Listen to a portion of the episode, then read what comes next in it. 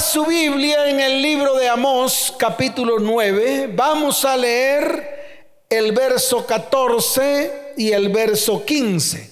Comienzo con promesa. ¿Con qué comienzo? Con una promesa que Dios le da al pueblo de Israel. ¿Y por qué comienzo con esta promesa? Porque es la misma promesa que le está dando a su pueblo hoy. Es una promesa de devolverles la tierra, de devolverles la autoridad de restituirlos, de restaurarlos. ¿Cuántos quieren ser restaurados? ¿Cuántos quieren ser restituidos? Muy bien, entonces si usted quiere eso, esta promesa es para usted. También la promesa de ser redimidos, de ser qué? Redimidos. Por eso comienzo con una promesa. Dice la palabra del Señor. Y traeré del cautiverio a mi pueblo Israel. Hoy se aplica para nosotros de hecho, Jesús vino a la tierra con un propósito específico y uno de ellos, de esos propósitos descritos en Isaías capítulo 61, es librarnos de la cautividad, librarnos de las cárceles, librarnos del cautiverio. Por eso esa palabra que está en Isaías 61, que el mismo Señor pronunció en el momento del inicio de su ministerio, Tal vez es la base de esta palabra que en algún momento Dios declaró sobre su pueblo Israel, porque eso era lo que estaban viviendo. Eso era lo que estaban ¿qué? viviendo. Estaban en plena cautividad. Que a pesar de que no estaban en barrotes físicos de cárceles, estaban en cautividad, fuera de su territorio, fuera de su tierra. Y eso nos ha pasado a nosotros.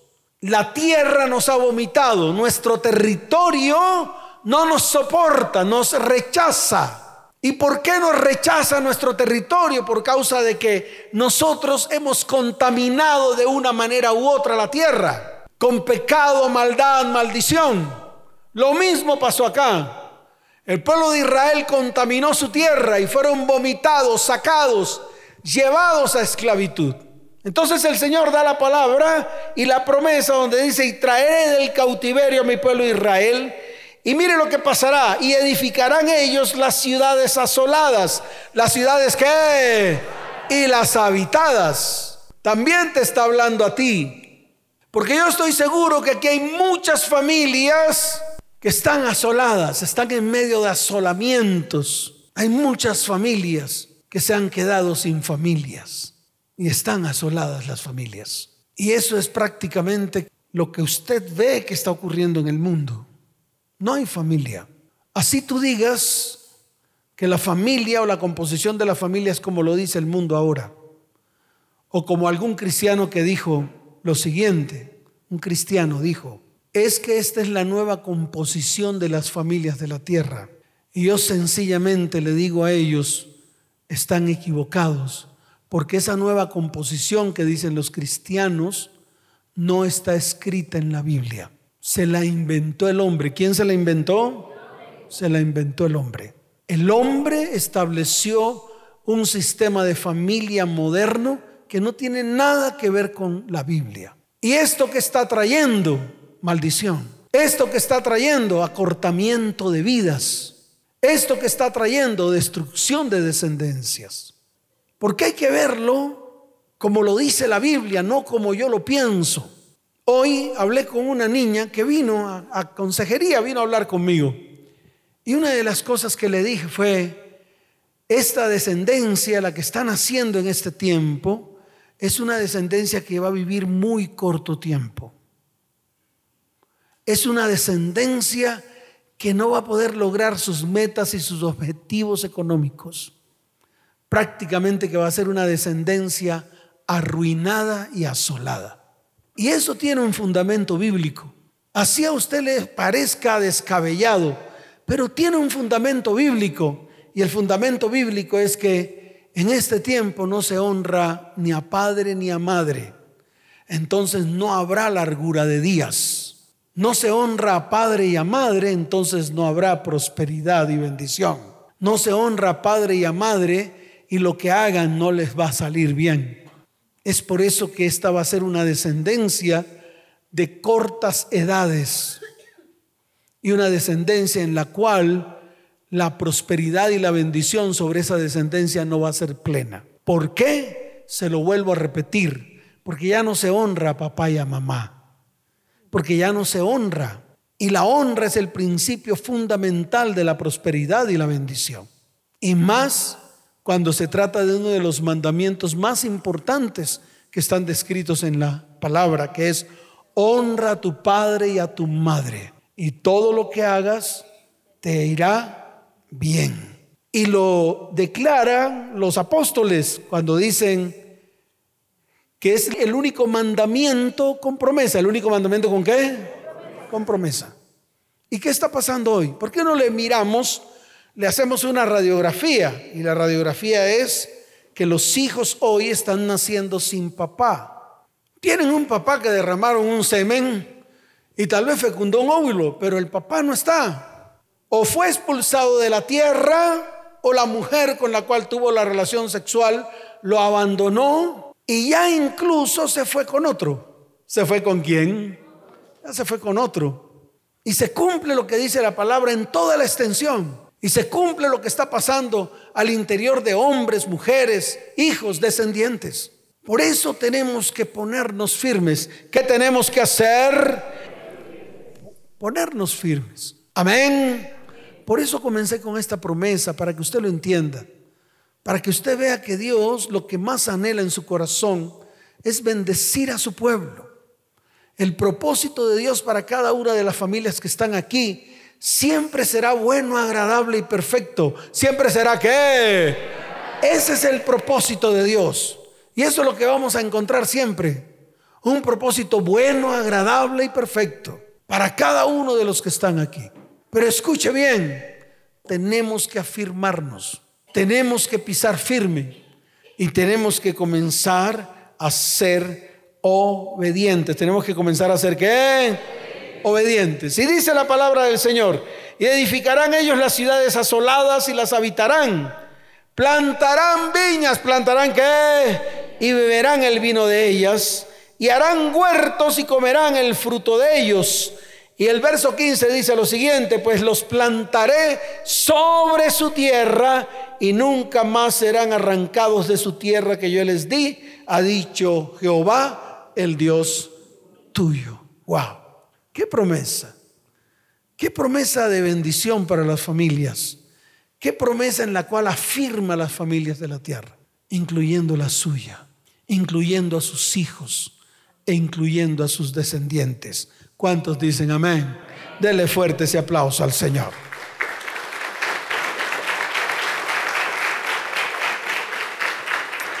Para poder entender lo que es ser redimidos, es necesario saber quién fue el que nos redimió. Es la única manera de entenderlo. Si entendemos quién fue el que nos redimió, sabremos qué significa ser redimido. A lo mejor usted dirá, claro, pastor, yo conozco al que me redimió, se llama Jesucristo. Pero la pregunta va más allá. ¿Se siente redimido o simplemente es una expresión que no aplica para su vida?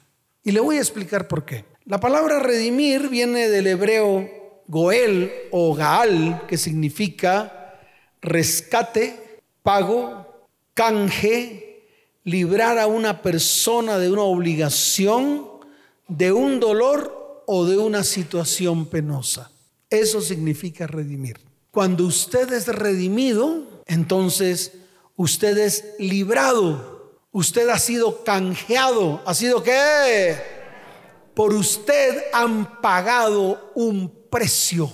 Eso significa redimir. Y ese que lo redimió a usted fue el único que pudo ir a la cruz del Calvario. Fue el único que pudo ir a dónde?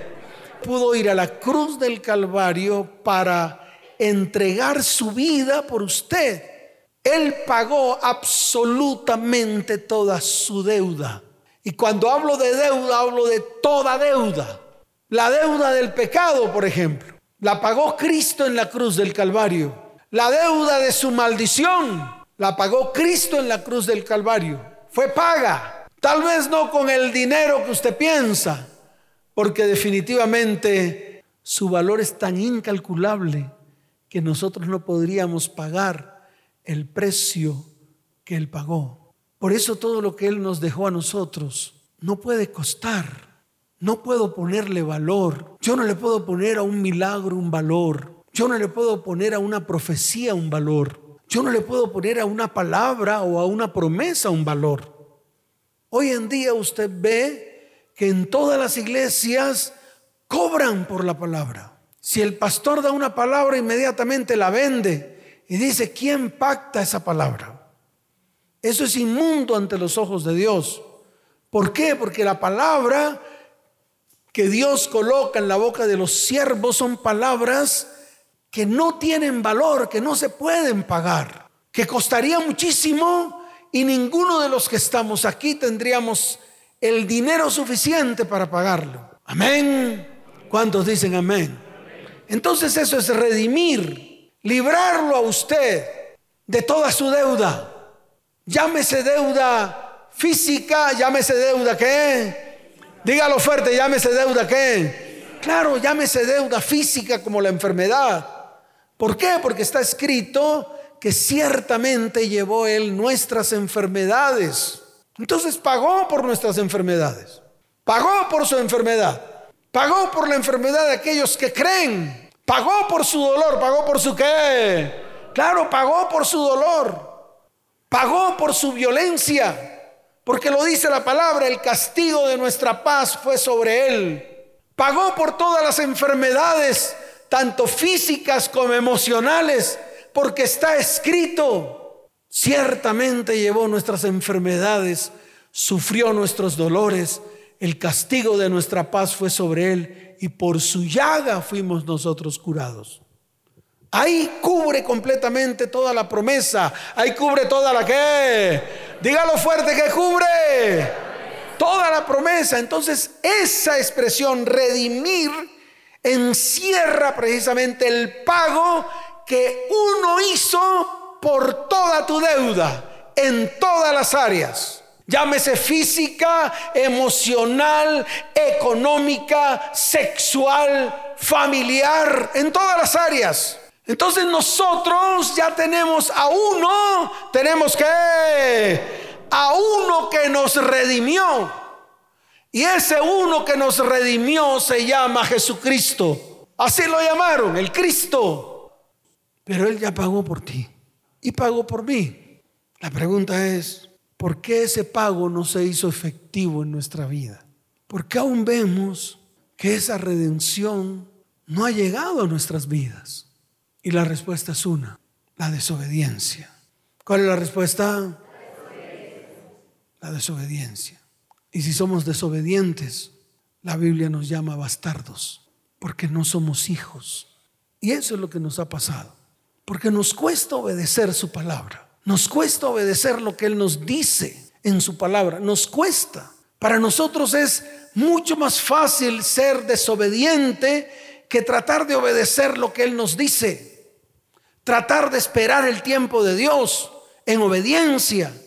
Y entonces nos lanzamos como lanza al ristre para hacer lo que se nos da la real gana. Para hacer lo que se nos da lo que entonces Jesús es el hilo rojo que corre a través de toda la historia.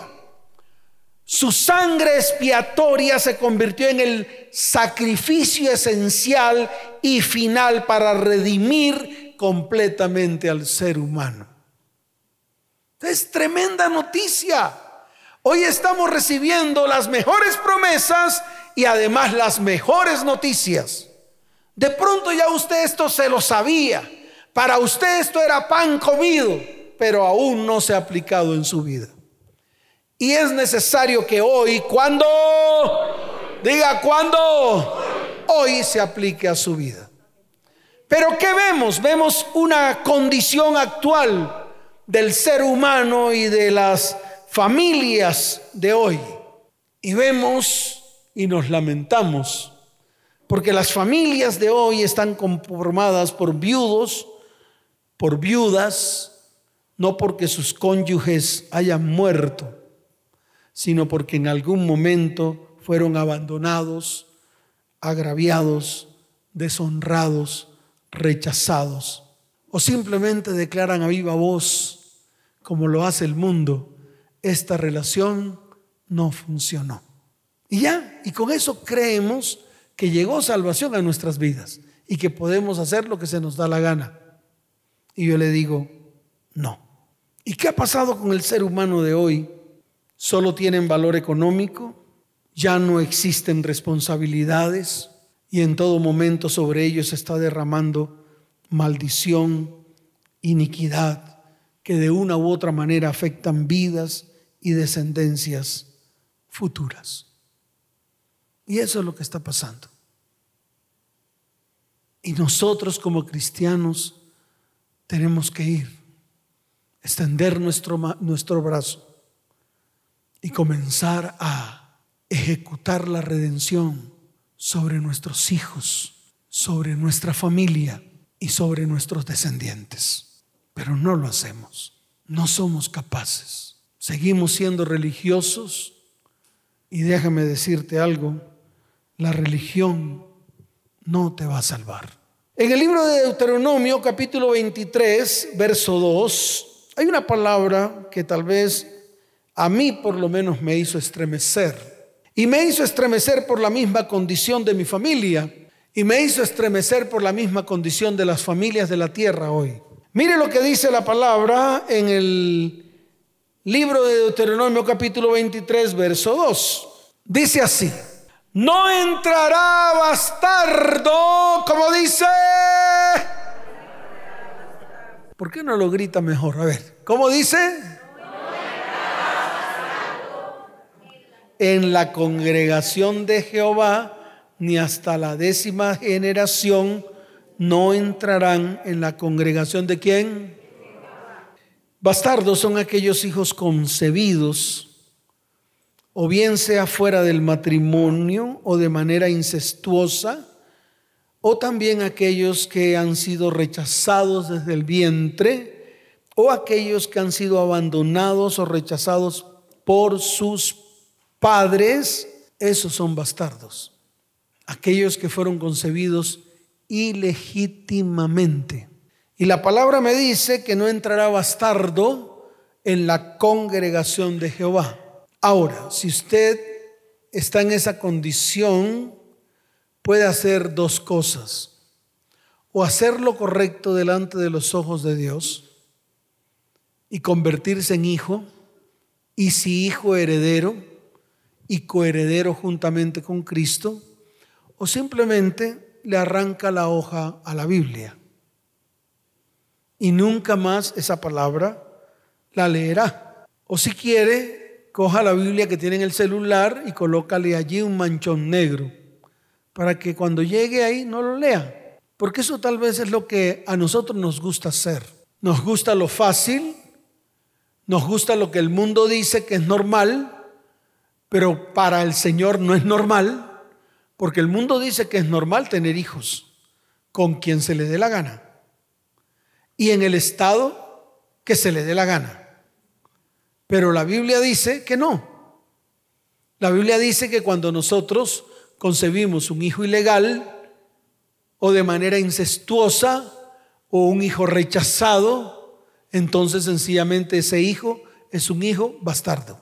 Y déjeme decirle algo, que la maldición de la bastardía va hasta la décima generación, por eso hoy tenemos que cortarla, tenemos que llevarla a la cruz tenemos que aplicar la redención para que venga sobre nuestras vidas bendición y nuestros descendientes hereden todas las promesas que Dios nos ha entregado en este tiempo. ¿Cuántos dicen amén? ¿Cuántos dicen amén? Dele fuerte ese aplauso al Señor.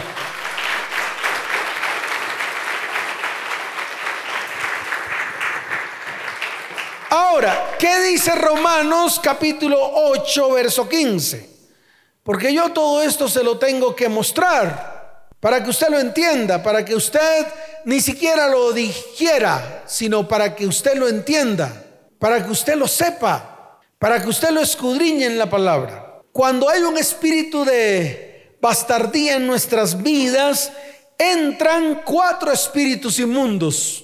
Cuando usted de una manera deliberada, de una manera que deliberada rechaza a su hijo que está en el vientre, sobre él vienen cuatro demonios inmundos. Libro de Romanos capítulo 8, verso 15 dice, pues no habéis recibido el espíritu de esclavitud para estar otra vez en temor, sino que habéis recibido el espíritu de adopción por el cual clamamos Abba Padre. El Espíritu mismo da testimonio a nuestro espíritu de que somos hijos de Dios. Y dice, y si hijos, también herederos, herederos de Dios y coherederos con Cristo. Y mire lo que dice a continuación, si es que padecemos juntamente con Él, para que juntamente con Él seamos glorificados. Entonces fíjese que cuando no recibimos el espíritu de adopción con el cual clamamos Abba Padre, que nos convierte en hijos, y si hijos herederos, y si hijos que herederos y coherederos juntamente con Cristo, recibimos cuatro espíritus inmundos. El primero, el espíritu de servidumbre o de esclavitud, esclavos a adicciones, les voy a mencionar algunas, sexuales, emocionales, con fármacos. Entonces, yo le pido un favor. Yo no estoy hablando por hablar. Yo quiero que se asome a sus hijos. Yo quiero que alguno de aquí se asome a su hijo que fue rechazado y se dará cuenta que la mayoría de los que fueron rechazados practican tales adicciones. Y solo pongo una persona de ejemplo. Pero yo sé que como ella hay muchos aquí, muchas mamás, que no entienden por qué su hijo se desvió hacia las drogas, que me dicen a mí, pastor, ayúdeme porque mi hijo está en las drogas. Y la primera pregunta que yo les formulo a ellos es, ¿dónde está el papá? No está, nunca estuvo. Espíritu de rechazo, espíritu de servidumbre y trae como consecuencia precisamente la adicción en todas las áreas. Entonces fíjese que la misma palabra confirma lo que está pasando en este siglo con nuestros hijos. ¿Y todo por qué? Porque sencillamente nuestros hijos de una manera u otra han sido rechazados. El segundo espíritu es el espíritu de temor, que es el opuesto a la fe. que es el opuesto a la que? A la fe, es incredulidad o ausencia de confianza. Mire a los hijos suyos que fueron rechazados y verás que muchos de ellos no creen, no tienen fe. ¿Por qué? Porque cuando son rechazados, este espíritu viene sobre sus vidas. De pronto usted dirá, pastor, yo, yo lo rechacé por la situación en que estaba viviendo, pero eso no te da para rechazar a tu propio hijo, porque las consecuencias las ves después.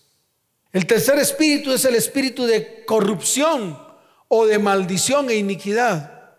Entonces usted ve que esos hijos repiten historias y repiten historias. Entonces los ve a todos por el mismo hilo, por el mismo sendero, por el mismo destino. Y el último, el de rebeldía, el de qué? De rebeldía que nos hace ser autosuficientes, empezamos a controlar nuestras vidas, dejando a un lado el control de Dios sobre nosotros. Entonces, mírese usted, Mírese usted varón, mírese usted mujer y se dará cuenta que muchos de los síntomas que usted está viviendo, que está viendo en su vida o en su hogar o en su, o en su descendencia, las consecuencias que vive, las causas fue precisamente el espíritu de rechazo. Por eso es necesario redimir. Es necesario que, dígalo fuerte, es necesario que redimir. redimir. Y eso solo lo podemos hacer nosotros. Aquellos que tienen hijos. ¿Cuántos tienen hijos acá? Levanten la mano. Wow. ¿Cuántos de los que están acá tienen hijos de otros hombres? Levante la mano. Hay varios. Baje la mano. ¿Cuántos de los que están acá tienen hijos de otras mujeres? Levante la mano. Ahí está. Y eso es lo que está pasando. Lo que está ocurriendo hoy en día, o sea, la radiografía de las familias de hoy, es que yo tengo un hijo que no es de el hombre con el cual estoy ahora, el hombre tiene un hijo que no es de la mujer con la cual está conviviendo ahora, y entre los dos tienen un hijo. Se supone que se han unido para formar una familia. ¿Se han unido para qué? Claro, para formar una familia. O yo no sé para qué se une usted con mujer. Si usted se une con mujer por algo diferente a conformar una familia, ¿para qué se une? ¿Para hacer negocios? Pues más bien hay un contrato de negocios. ¿Para qué se unen? Para sacar un apartamento juntos y entonces tú pagas la mitad y yo la mitad, tú pagas la luz y yo pago el agua, tú pagas el teléfono y yo pago el gas. Para eso se une una mujer. ¿Usted varón o usted mujer para eso se une un hombre? Ese no es el fundamento de la unidad familiar. Por eso es que todo está pasas arriba. Porque yo me voy a unir a una persona solamente para probar, entre comillas, si me va bien. ¿Quién ha dicho que el matrimonio es para probar si me va bien o si me va mal? Cuando yo me enamoro y amo a una mujer es para buscar propósito y que ese propósito sea eterno en la tierra. Y lo único que eterniza su propósito en la tierra son sus descendientes. ¿Son sus qué? Dígalo fuerte, son sus qué. Claro, mírelo y verá. Mírelo. ¿Qué es lo único que eterniza su vida en la tierra? Si no son sus descendientes. El problema es que ya usted no tiene. El problema es que por causa de la maldición que usted metió en su casa, ya usted ni siquiera forma parte de esa tierra. Mire lo que dice Deuteronomio 28:30. Yo quiero que vaya allá, porque es necesario que usted lo vea. Cuando usted desobedece, viene esta maldición sobre su vida. Ahora, yo no quiero que usted mire la palabra por mirarla. Yo quiero que usted mire la palabra y se compare con usted. Compárela con usted. Amén. ¿Con quién la debo comparar? Claro, mire lo que dice la palabra en el libro de Deuteronomio capítulo 28, verso 30. Te desposarás con mujer. ¿Te desposarás con quién? Y otro varón dormirá con ella. ¿A qué han venido? Pastor, mi mujer me abandonó y ahora duerme con otro. Si eso que me hablan a mí en las consejerías no es lo mismo que está aquí en Deuteronomio 28, 30 entonces. Es exactamente lo mismo, mírelo. Te desposarás con mujer y otro varón dormirá con ella. Edificarás casa y no habitarás en ella. Plantarás viña y no la disfrutarás. Y yo le, le añadiría otrica más. Tengo hijos y otro es el que los cría. Tengo hijos y otro es el que le pone el apellido.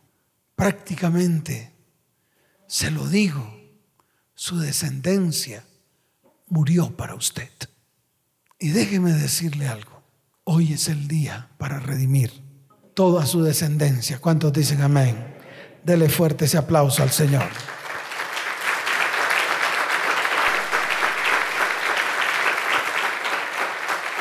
Por eso vamos a romper esta maldición en la cruz del Calvario, con el único que nos redime, se llama Jesucristo. Y vamos a presentar nuestras vidas, nuestras descendencias, nuestros hogares y nuestras familias delante del Señor. ¿Cuántos dicen amén?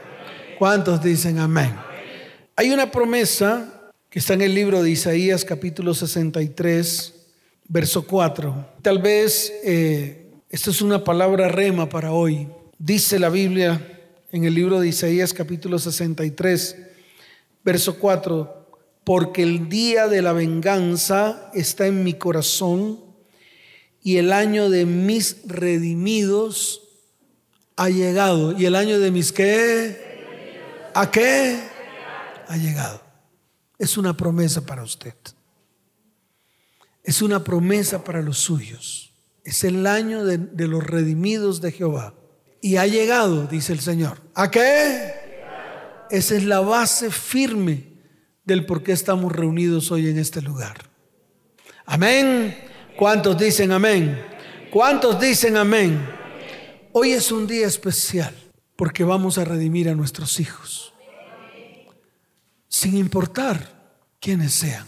Por eso pregunté, aquellos que están viviendo con hijos que no son de ustedes, porque tal vez se unieron a mujer que tenía hijos, o tal vez usted mujer se unió a un hombre o a un varón que tiene hijos y que en algún momento dijeron, cada uno sostiene lo de cada uno y los nuestros los sostenemos los dos. Yo le quiero decir algo, eso es incorrecto ante los ojos de Dios. Porque si usted, varón, aceptó a una mujer con hijos, tiene que aceptarla a ella con todo lo que trae. Lo mismo usted, mujer, si aceptó a un varón con hijos, debe aceptarlo a él y a todo lo que trae.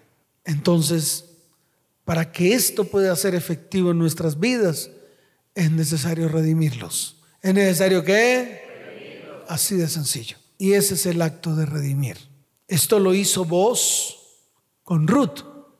Fíjese que allí se redimió toda una descendencia. La descendencia de Ruth, o Ruth venía de una descendencia de un pueblo extraño. Es más, de un pueblo el cual había nacido de un incesto. Había nacido de un qué? De un incesto. La unión de Lot con su hija mayor Allí nacieron los moabitas. ¿Nacieron los qué? Los moabitas. Ruth era moabita. Y en el momento en que murió su esposo, empezó a seguir a su suegra y le dijo, tu pueblo será mi pueblo, tu Dios será mi Dios. Ahí comenzó el proceso de redención sobre esta mujer llamada Ruth. Amén. ¿Cuántos dicen amén?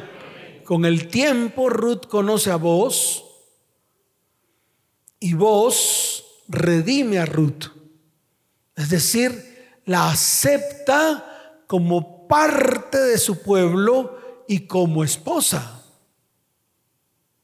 Y de allí nace nuevamente el eslabón que se había perdido. Allí nace el qué. Dígalo fuerte, nace el qué. El eslabón que se había perdido. Porque se había cortado la descendencia del Mesías. Y a través de esto que se llama redimir, lo que hizo vos con Ruth, inmediatamente la descendencia vuelve a tomar el propósito con que fue creado. Y de allí nace Isaí, y de allí nace el rey David, y por ende de allí nace el linaje del rey David, la descendencia que llega hasta Yeshua, o sea, hasta Jesús. Fíjese que si nosotros hacemos esto, estamos salvando toda una descendencia, sin importar el apellido que trae. Porque al usted redimir, esa descendencia va a tomar el propósito que Dios de verdad tenía sobre esa descendencia. Que en algún momento se cortó el propósito porque fue rechazada esa descendencia por sus padres. Entonces Dios nos da una oportunidad de redimir descendencias, comenzando por la suya, comenzando por la quien, claro, por la suya. Porque yo estoy seguro que aquí hay muchos que fueron abandonados por sus papás. ¿Cuántos de los que están aquí fueron abandonados por sus papás? ¿O no tuvieron papá? Levanta la mano. La mayoría. O muchos. ¿Cuántos tuvieron papá pero el papá no les sirvió para nada? Levante la mano. Hay otros. Y podemos seguir haciendo preguntas. Pero no vale la pena. Todo lo que pasó con su vida por causa de su papá o por causa de su mamá, hay que dejarlo atrás. Hay que perdonarlos y hay que honrarlos. ¿Y hay que qué? Honrarlos. Entonces fíjese toda la tarea que tenemos que hacer. Una vez vino un varón aquí, ya voy a terminar. Vino con una mujer, bonita la mujer, grandota. La mujer tenía, trajo a una hija de 12 años. Pero era, era, era, era, una, era una mamá bien bonita y una hija bien hermosa. Y vino un mequetrefe. ¿Un qué? ¿Qué trefe? Es que no tiene otro nombre ese hombre. Se sentaron en mi silla, pues en la silla que yo les cedo para que se sienten, en las consejerías, y entonces llega ella y me dice, pastor, es que nos queremos casar. Entonces yo empecé, le abrí la boca, le abrí la qué, y le saqué la lengua para que hablara, que es lo que siempre hay que hacer, poner a hablar a la gente para saber qué. ¿Qué tal yo decirles, listo hijitos, ya los santifico, ya los antiguo, no se preocupen, ya los caso mañana. Y entonces empecé a averiguar primero dónde venía ella. Le pregunté por su esposo, me dijo todo lo que le había pasado. Me dijo que tenía una hija de 12 años.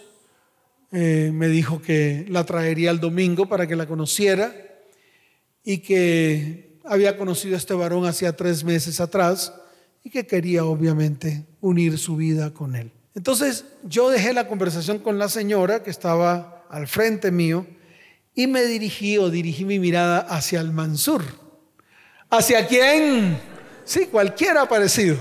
Y empecé también a abrirle la bocota y a sacarle la lengua, es decir, a que hablara. Y le pregunté que de dónde venía, que si era casado, que si tenía mujer, que si tenía hijos. Y entonces me dijo, sí, pastor, tengo cinco hijos. ¿Y cuántas mujeres? Tengo tres mujeres, cinco hijos, tres mujeres. Y estoy en proceso de divorcio con la última, con la cual tengo un hijo, pues porque precisamente me quiero casar con esta. Le dije, aguanta el tren, que no da para tanto. Me volteé a mirar a la mujer y le dije, yo quiero decirte algo con todo el corazón. Tal vez no como pastor, pero sí como amigo, como consejero.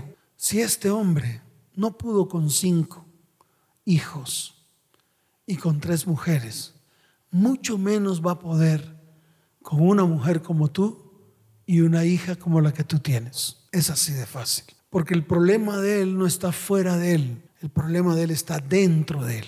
Yo no soy el que tomo las decisiones por nadie, solamente doy estas conjeturas para que las personas tomen las mejores decisiones. ¿Cuántos dicen amén? ¿Esto a qué me lleva?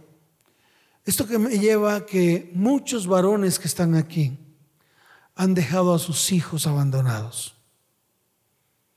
Prácticamente que sus hijos se los está criando otro hombre. Lo mismo pasa con algunas mujeres que dejan a sus hijos al control de su papá, o sea, del papá del niño o de la niña, y prácticamente que sus hijos o sus hijas no las están criando usted, sino otra mujer. Y eso es lo común hoy en día. En ambos casos, una de las tareas más difíciles que tenemos que hacer es ir a redimir a nuestros hijos, sin importar que ya no estén con usted, sin importar que vivan con otras personas. Pero esa tal vez es una de las tareas que nosotros tenemos que completar. Y que cada uno de los que están aquí, si tienen ese caso, tienen que hacerlo. Entonces, con todo el respeto, mujeres, si su marido tiene hijos, dígale a su marido que vaya y rescate a sus hijos y los redima.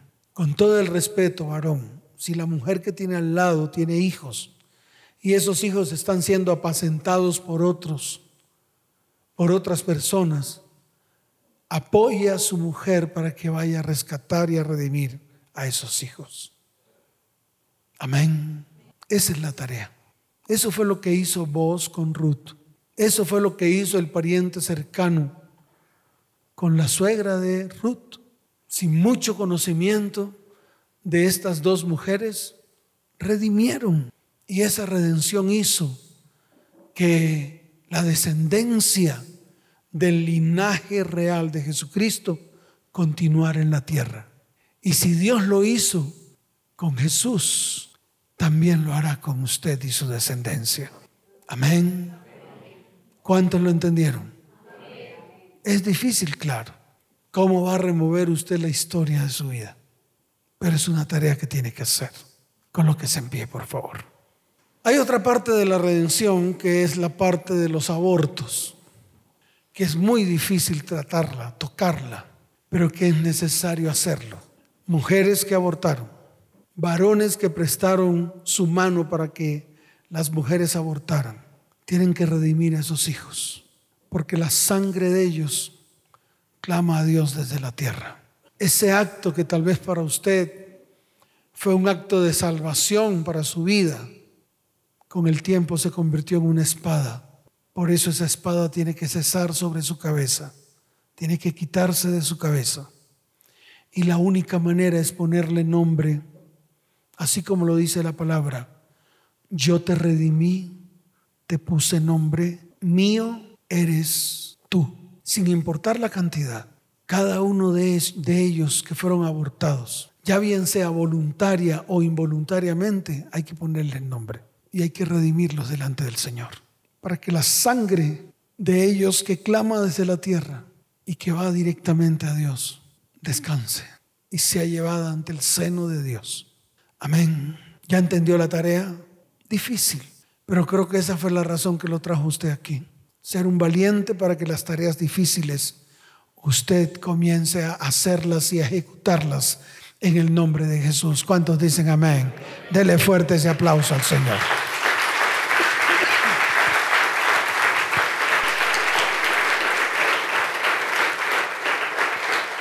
Levante su mano derecha. Hoy es el día. ¿Hoy qué? Dígalo fuerte. ¿Hoy qué? Dígalo fuerte. ¿Hoy qué? Levante su mano derecha y dígale, Señor, tú lo has declarado en tu palabra. Tú has dicho que este es el día de venganza. Que este es el día de tus redimidos. Señor, ten memoria de mí en el momento en que fui concebido en el vientre de mi madre. Dígale, Señor, Señor, ten memoria. Diga, ten memoria en el momento en que fui concebido en el vientre de mi madre.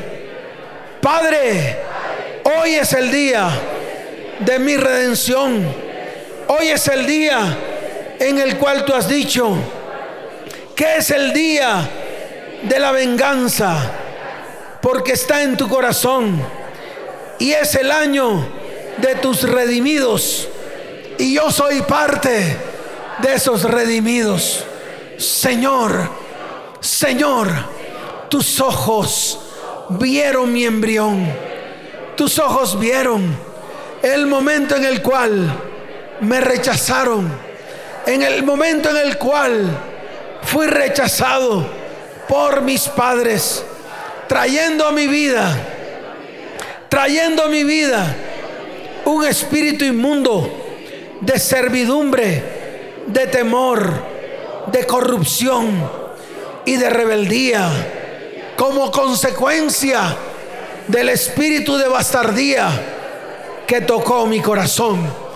Hoy es el día de mi redención. Por lo tanto, ahora llevo a la cruz el espíritu de rebeldía, el espíritu de temor, el espíritu, Señor, el espíritu inmundo que ha gobernado mi vida hasta hoy, el espíritu inmundo de rebeldía y de servidumbre y de corrupción y lo llevo a la cruz del Calvario. Allá declaro que Cristo me redimió y exhibió públicamente a todos estos espíritus inmundos que en algún momento tocaron mi vida y tocaron mi corazón. Todo espíritu de bastardo, hoy lo llevo a la cruz. Hoy se destruye, porque escrito está, Cristo me redimió de la maldición y por lo tanto he sido redimido. Señor, de la misma manera, hoy coloco a mis hijos nacidos delante de ti. Levante su mano, dígale, Señor, tus ojos vieron el embrión de mis hijos. Tus ojos vieron el embrión de mis hijos. Señor, hoy levanto mi voz y declaro que con la misma redención yo fui redimido. Con la misma redención se redimen mis hijos. Señor, hoy te doy gracias.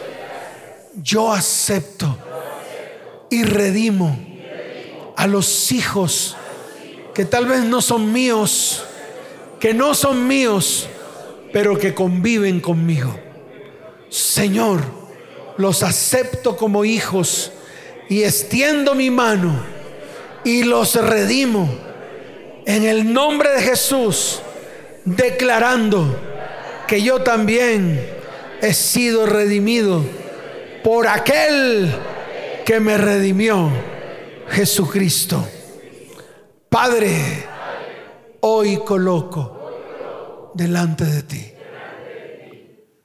¿Cuántos de los que están aquí practicaron abortos? Levante su mano, la mayoría. Nadie lo va a señalar a usted. Nadie. Yo no los puedo señalar porque yo también lo hice. No los puedo señalar. No tengo autoridad. Amén. Cuantos hayan sido, no importa. Colóqueles nombre. Hoy, colóqueles nombre. Allí donde está. Levante su voz y colóqueles nombre. A cada uno o al que fue, no importa. Uno, dos, tres, no importa. No importa. No hay señalamiento. No hay juicio. Hoy hay redención. Escuche, hoy no hay señalamiento ni juicio. Hoy hay redención. Amén. ¿Cuántos dicen amén? Levante su mano y dígale, Señor, yo sé que tus ojos vieron el embrión de los hijos que un día saqué del vientre. Padre, a ellos hoy les pongo nombre. Póngale los nombres. Levante su mano y diga, y los presento delante de ti. Señor, los presento delante de ti para redención, para que sean redimidos, para que su sangre nunca más clamen a ti desde la tierra, sino para que tú los aceptes en tu seno, porque hoy es el día de redención, hoy es el día de venganza y tus redimidos, tus redimidos tendrán memoria delante de tus ojos. Padre, hoy confieso mi pecado, hoy lo llevo a la cruz del Calvario y pido, Señor, que traigas perdón, que traigas sanidad sobre mi vida y sobre mi corazón. Señor, te doy la gloria te doy la honra y te doy gracias en el nombre de Jesús. Amén y amén. Dele fuerte ese aplauso al Señor.